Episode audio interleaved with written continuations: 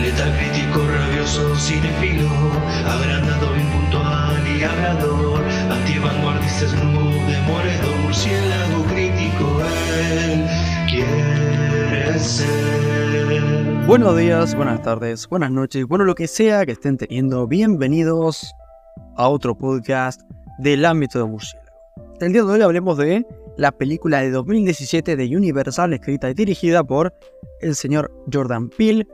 Hablo por supuesto de Huye o Get Out, protagonizada por Daniel Kaluuya, Alison Williams, Bradley Whitford, Caleb Laundry Jones, Stephen Root, Lakeith Stanfield, Catherine Keener, entre otros. La sinopsis nos devela: un joven afroamericano visita a la familia de su novia blanca. Un matrimonio adinerado para Chris, interpretado por Kaluuya, y su novia Rose por, eh, por Williams, ha llegado el momento de conocer a los futuros suegros, por lo que ella le invita a pasar un fin de semana en el campo con sus padres, Missy y Dean. Al principio, Chris piensa que el comportamiento demasiado complaciente de los padres se debe a su nerviosismo por la relación interracial de su hija, pero a medida que pasan las horas, una serie de descubrimientos cada vez más inquietantes le llevan a descubrir una verdad inimaginable. Muy bien. Expectativas. ¿Cómo venía la mano? Expectativas moderadamente altas, la verdad. A ver, estamos hablando de Get Out. Una película que realmente sacudió al mundo del cine allá por 2017, cuando salió. Realmente no dejó indiferente a nadie. A muchos les gustó, a otros les voló la cabeza. Al punto que no recuerdo qué revista u organización la nombró el mejor guion de la historia del siglo XXI, algo así. Y yo digo, ¡apa la perinola! Bueno, yo la vi.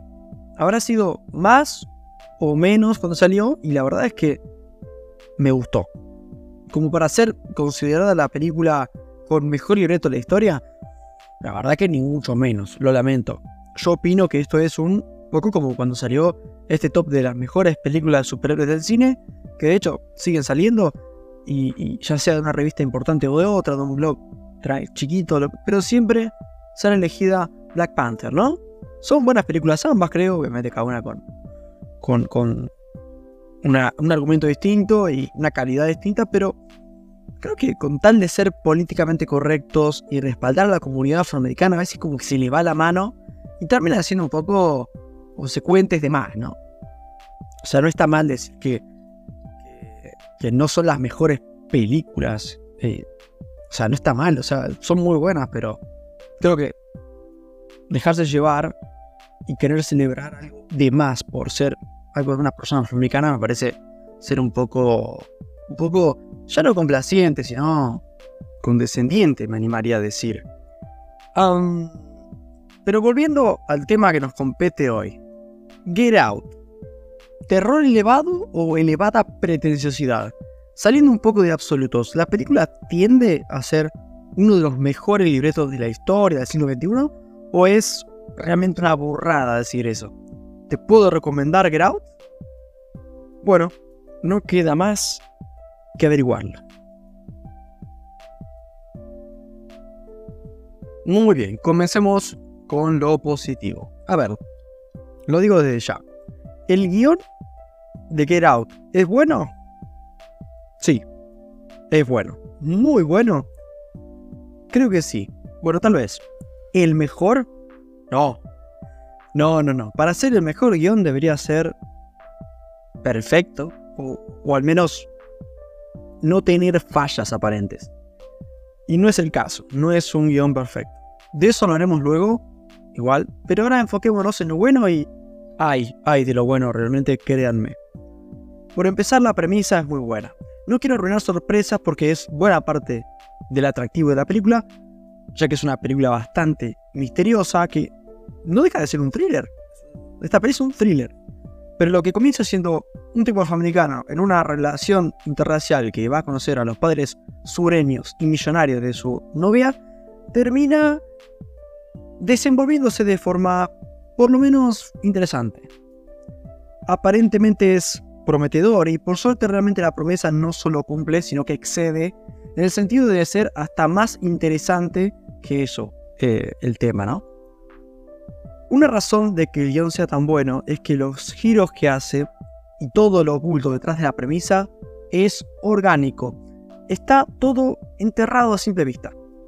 No se lo inventan a medida que avanza la peli. No es un giro barato que te das cuenta que el guionista eh, te está chamullando las cosas a medida que van pasando y, y agarras y te pones a pensar, pero pará, che, si esto era de esta forma, pero ¿por qué pasó esto? No tiene sentido, ¿no? No, acá no es el caso. Eh, uno se puede dar cuenta, sobre todo con un segundo visionado, ¿no? Vas viendo, si ya viste la peli y la volvés a ver, ves que todo tiene perfecto sentido y todo lo que no entendiste o que te parecía simplemente raro, tenía una explicación, lo cual es, no quiero decir invaluable, pero es raro una película que, que se haga tan bien eso, ¿no? Porque suele caer o, en el decir, bueno, la verdad que bastante previsible, me vi venir eh, estas semillas que va dejando la peli, son bastante poco sutiles, o por otro lado, eh, hay muchas películas en las que se plantean cosas raras que después no se resuelven y queda como un poco sucio, ¿no? En este caso, no. A ver, no soy quien para hacer predicciones, pero creo que el que venga buscando en Get Out una peli que dé mucho miedo, no va a poder satisfacer esas ganas. No es eso. Get Out no es eso. Get Out es tensión. Uno no entiende bien qué está pasando, pero sabe que algo raro hay. Y con una suficiente empatía por el protagonista se logra transmitir esa cosa de estar nervioso, ¿no? Porque te importa el chabón. Una peli que en cuanto a suspenso hace las cosas realmente bien.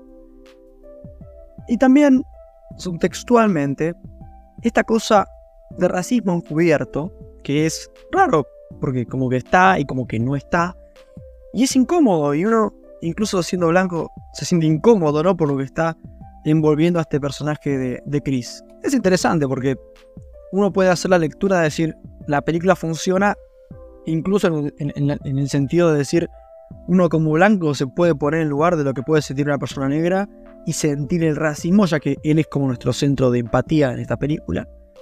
Y, y la sensación es como, wow, no es un racismo típico de voy y te cago a palos, es distinto, es más, de vuelta, encubierto. Y e, es interesante cómo a veces las películas hacen que se puedan pasar barreras, se puedan atravesar barreras que de otra forma en la vida es más difícil. Realmente entender el racismo eh, en este sentido, a este nivel, e, es muy interesante. A nivel antagonismo. Sin entrar en detalles y de nuevo, para no arruinar sorpresas, el, la, los antagonistas, o mira, las les antagonistas, ya pongo todo lo que haya que poner arriba de la mesa, todo, cualquier tipo de antagonista que haya, funciona.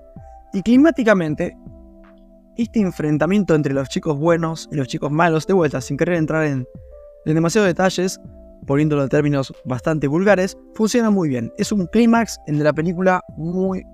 bueno, bueno, bueno, me voy a moderar. Por ahí te podría ya decir que está muy bien, pero me voy a quedar con el... Está bien, está bueno, está bueno.